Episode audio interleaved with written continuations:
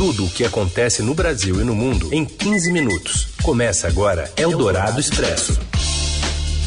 Olá, sejam todos bem-vindos a mais uma edição do Eldorado Expresso, sempre trazendo para você, no meio do seu dia, as principais notícias, ao vivo pelo FM 107,3 da Eldorado ou então em podcast para você ouvir em qualquer horário. Eu sou Raíssen Abac e estes são os destaques da edição desta segunda-feira, 6 de setembro de 2021. Jair Bolsonaro diz a apoiadores que pretende revogar a lei que obriga a vacinação contra o coronavírus. O estado de São Paulo começa hoje a aplicar a dose de reforço anti-Covid em pessoas com mais de 90 anos. E mais, a pressão sobre ministros para comparecimento no ato bolsonarista de 7 de setembro, enquanto manifestantes já acampam em Brasília.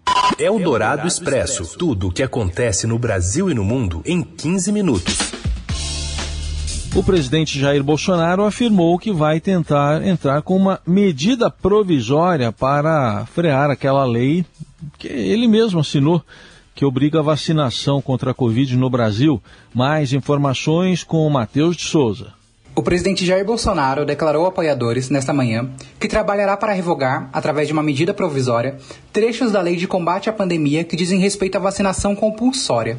A declaração foi feita atendendo à demanda de uma apoiadora que se dizia preocupada com a medida. Quem prorrogou a lei foi o Supremo, era até 2020, que nem de vacina tinha. Daqui a pouco a gente não consegue entrar. Aí, a... Quero tirar uma foto Era para valer até 30 de dezembro, foi Exato. prorrogado, ver se eu consigo, por MP, revogar esse, esse Por favor, obrigada. De acordo com a lei, assinada pelo próprio presidente em fevereiro de 2020, unidades federadas podem adotar a vacinação compulsória como uma das medidas administrativas para o enfrentamento da pandemia. Mesmo que tenha assinado a lei, Bolsonaro sempre foi contra o dispositivo, já que desde o começo da pandemia, ao adotar um tom crítico contra vacinas, o presidente declarava que a imunização contra a Covid-19 não seria obrigatória no país. Eldorado Expresso. Ao longo da última semana, o primeiro escalão do governo procurou se desvencilhar das manifestações de 7 de setembro promovidas pelo presidente Jair Bolsonaro. Nos bastidores, ministros demonstraram desacordo com o acirramento institucional e constrangimento com a moldura autoritária dos protestos e a convocação feita por Bolsonaro para aderirem aos atos. Na semana passada, entretanto, os ministros se esquivaram de responder ao Estadão se acompanhariam o presidente. O ministro João Roma, da Cidadania, por exemplo, ele procurado, planejava passar o feriado em família, no interior da Bahia, onde costuma descansar. Auxiliares do ministro Paulo Guedes, da Economia, apostavam que ele não comparecerá, por não ter o perfil de quem participa de atos como o planejado. O presidente do Banco Central, Roberto Campos Neto, que costuma frequentar encontros com ministros, disse que a manifestação não é assunto do Banco Central e que tem uma reunião familiar agendada. Marcelo Queiroga, ministro da Saúde, viajou neste domingo para a Itália, onde se reúne com seus pares do G20 e só volta na quarta-feira, um dia após o, os atos. O ministro Braga Neto, da Defesa, não havia decidido ainda a sua agenda. Pelo menos dois titulares da esplanada confirmaram participação nos atos, o que evitará a imagem de um presidente isolado no próprio governo. A ministra Damares Alves, da Mulher, Família e Direitos Humanos, que já participou de manifestações pró-governo, e o ministro Onix Lorenzoni, do Trabalho e Previdência, que acompanhará Bolsonaro na capital federal e em São Paulo. Além deles, também são esperados ministros palacianos, como Luiz Eduardo Ramos, da Secretaria-Geral da Presidência, e Augusto Heleno, do Gabinete de Segurança Institucional. E grupos que pretendem ir às ruas nos atos convocados pelo presidente Jair Bolsonaro amanhã se anteciparam e desembarcaram em Brasília já no fim de semana. Acampamentos foram montados em dois locais diferentes da capital federal. O Centro de Tradições Gaúchas, Jaime Caetano Brown, no setor de clubes esportivos sul, a pouco mais de 5 quilômetros do local onde ocorrerão os atos de terça-feira, e a cerca de 30 quilômetros da esplanada no Parque Leão, em Recanto das Emas, região administrativa de Brasília. Em um vídeo publicado nas redes sociais, um grupo aparece em frente à sede do STF pedindo ao presidente para usar a pólvora e promover uma faxina geral. no tribunal. O ministro do STF, Alexandre de Moraes, abriu um inquérito para investigar atos antidemocráticos durante a organização da manifestação e tem sido o principal alvo das críticas e ataques bolsonaristas. Além dos veículos e das barracas, a estada de outros bolsonaristas em Brasília tem sido mais luxuosa. Conforme o Estadão mostrou no sábado, os hotéis de Brasília, que tradicionalmente ficam vazios nos feriados, estão com lotação máxima para os próximos dias. Para reforçar a segurança, as autoridades do Distrito Federal decidiram separar os manifestantes pró-governo que ficarão na esplanada dos ministérios, dos críticos de Bolsonaro, que devem se concentrar na torre de TV a partir da manhã de terça-feira. Eldorado Expresso. O estado de São Paulo inicia nesta segunda-feira a aplicação da dose de reforço da vacina anti-Covid em pessoas com mais de 90 anos. A iniciativa ocorre nove dias antes da data prevista no calendário do governo federal. Outra divergência é que o governo paulista vai utilizar a Coronavac, enquanto o Ministério da Saúde pretende adotar o imunizante da Pfizer nesta etapa. Para Renato Furi, diretor da Sociedade Brasileira de Imunizações, a Coronavac é segura, mas dados científicos indicam que a vacina da Pfizer tem a resposta mais ideal para o reforço. Nessa população mais vulnerável, a resposta ideal é com a vacina de RNA mensageiro, com a vacina da Pfizer. Receberemos agora em, em setembro 45 milhões e 300 mil doses de vacina Pfizer. Serão suficientes para tocar os quatro programas simultaneamente, que seriam os adolescentes de risco, os acima de 70 anos, não acima de 60, completar os esquemas iniciados de primeira dose e oferecer uma terceira dose para os imunocomprometidos. Aqui não é reforço, é um esquema que mudou para três doses. No sábado, a Agência Nacional de Vigilância Sanitária anunciou a suspensão por 90 dias de lotes de 12 milhões de doses da Coronavac produzidos em um laboratório chinês ainda não vistoriado por seus técnicos. Desse total, cerca de 4 milhões de doses já foram aplicadas, mas Renato Kfouri não vê problemas para quem recebeu esses imunizantes não há nenhum prejuízo, que houve uma mudança do laboratório que fazia a enfrascagem, né? a vacina pronta era colocada dentro de um frasco. É uma questão técnica somente de aprovação dessa planta que faz quando você tem uma licença, especialmente uma licença de uso emergencial concedida pela Anvisa, ela atesta que os estudos foram bem feitos, as boas práticas de fabricação, de transporte, de acondicionamento, inclusive com vistorias no local. Na entrevista à Rádio Eldorado, Renato Kfouri também analisou a atuação da Anvisa de interromper o jogo entre Brasil e Argentina pelas eliminatórias da Copa do Catar. O diretor da Sociedade Brasileira de Imunizações considerou correta a medida que tinha como alvo quatro jogadores argentinos que não declararam ter vindo da Inglaterra. O especialista disse que foi cumprida a lei que prevê restrições para conter a variante Delta, mas ressaltou que ela já está presente no Brasil. Nós podemos até discutir o mérito, se a restrição de quem vem da Inglaterra ou da África do Sul e da Irlanda traz algum benefício nessa legislação. Eu, ao meu ver, não traz. Eu acho que a gente já tem a Delta aqui, eu acho que é uma restrição que não faz muito sentido, mas ela existe. Né? Então, acho que a fiscalização aeroportuária aqui no Brasil atuou. Eldorado Expresso. Apesar de o governo de São Paulo destacar queda superior a 90% nos roubos a banco e explosão de caixas eletrônicos, mega assaltos como o de Araçatuba, completando uma semana hoje, no chamado Novo Cangaço, expõem dificuldades de rastrear quadrilhas e as unidades especiais de polícia no interior de São Paulo sentem-se desafiadas pelos criminosos.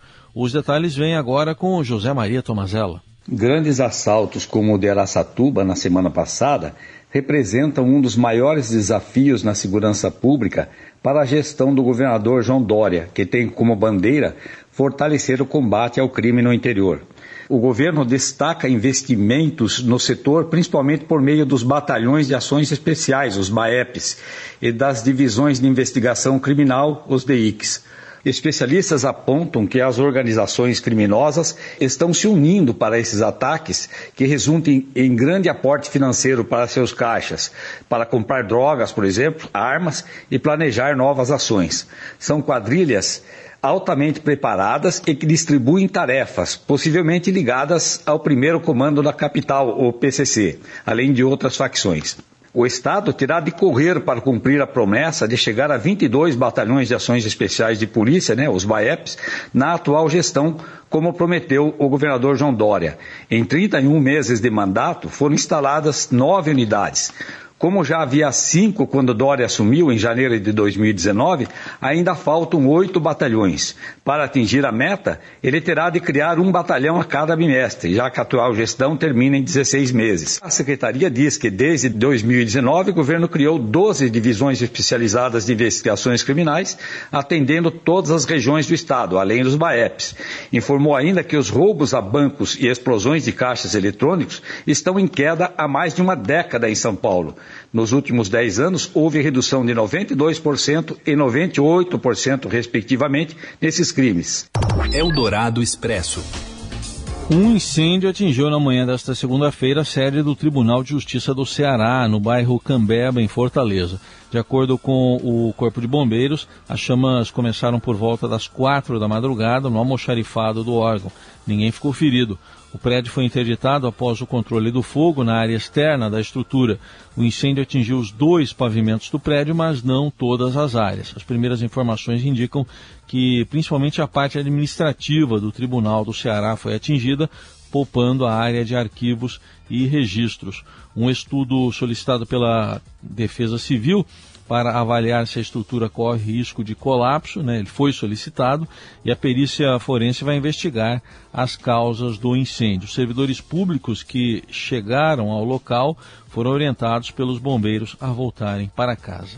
Eldorado Expresso.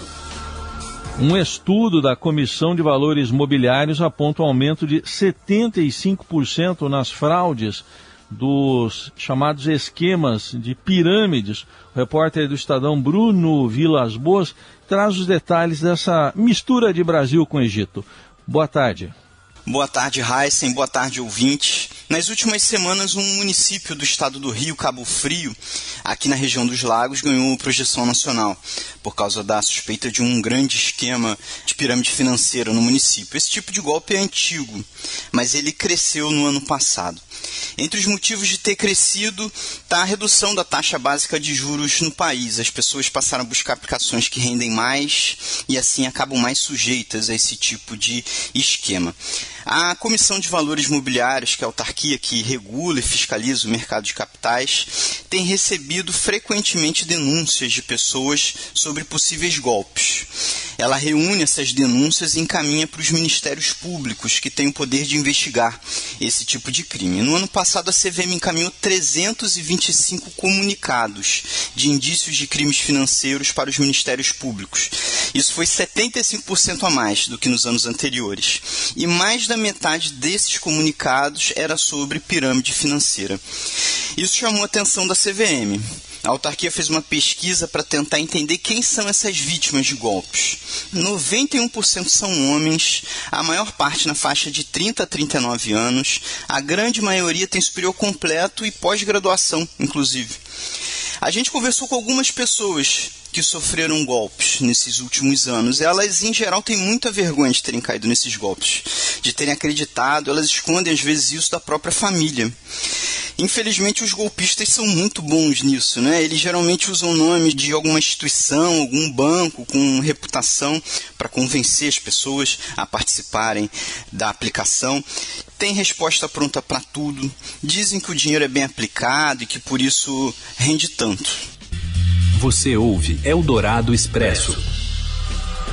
Seguimos com as principais notícias desta segunda-feira.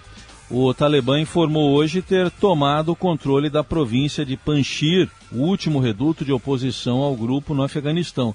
A disputa pelo domínio do local motivou uma escalada de conflitos entre a Frente Nacional de Resistência e combatentes do movimento fundamentalista, desde que as tropas americanas deixaram o país no fim do mês passado. Segundo testemunhas, milhares de combatentes do Talibã teriam invadido oito distritos de Panjshir durante a noite. O porta-voz do grupo, Zabihullah Mujahid, divulgou um comunicado dizendo que a província agora está sob seu controle.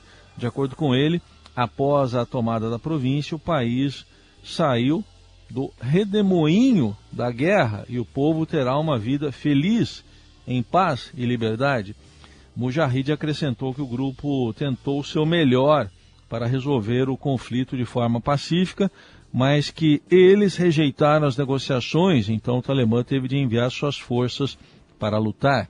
Na semana passada, Ahmad Massoud, um dos líderes da resistência na província, disse que o Talibã propôs dois cargos em seu futuro governo a membros da Frente Nacional Revolucionária, mas que a proposta nem foi considerada. Ali Maizan Nazari, chefe da, de Relações Exteriores da frente, afirmou que a alegação de vitória do Talibã é falsa e que as forças da oposição não foram vencidas. Eldorado Expresso. E o jogo de Brasil e Argentina segue sem definição com relação ao caso dos atletas do país vizinho que não cumpriram medidas de segurança sanitária. O apito foi só aquele do início do jogo, depois quase que não teve mais apito. O apito é da Anvisa. Mais informações com Rafael Ramos. Olá, boa tarde. Continua a indefinição em relação ao que será definido sobre a partida entre Brasil e Argentina, que deveria ser realizada domingo em Itaquera, pelas eliminatórias da Copa do Mundo Catar. Nesta segunda-feira, a FIFA emitiu um comunicado oficial no qual lamenta a suspensão da partida e diz que ainda está analisando o caso para anunciar a sua decisão nos próximos dias. Nesse momento, existem três possibilidades em cima da mesa. A primeira é cancelar a partida e declarar empate por 0 a 0. Outra possibilidade é retomar o jogo a partir do quinto minuto em outra data. Também existe a possibilidade da FIFA declarar WO e vitória do Brasil pelo fato de a Argentina não ter se apresentado para o jogo com todos os atletas com as devidas condições legais. Vale lembrar que o jogo foi interrompido pela Anvisa porque quatro jogadores da Argentina não cumpriram a quarentena obrigatória de 14 dias em território brasileiro. Obrigado aí ao Rafael Ramos e antes de encerrar, aqui uma referência ainda sobre o Afeganistão. Quem diz que o Talibã ainda não conquistou a região de Panjshir, como alega, é a Frente Nacional de Resistência, não a Frente Nacional Revolucionárias. Mas estas e outras notícias você acompanha a atualização delas nas plataformas do Estadão, incluindo toda essa situação envolvendo o jogo entre Brasil e Argentina. Eldorado Expresso fica por aqui. Obrigado pela companhia e até amanhã. Você ouviu Eldorado Expresso tudo o que acontece no Brasil e no mundo em 15 minutos.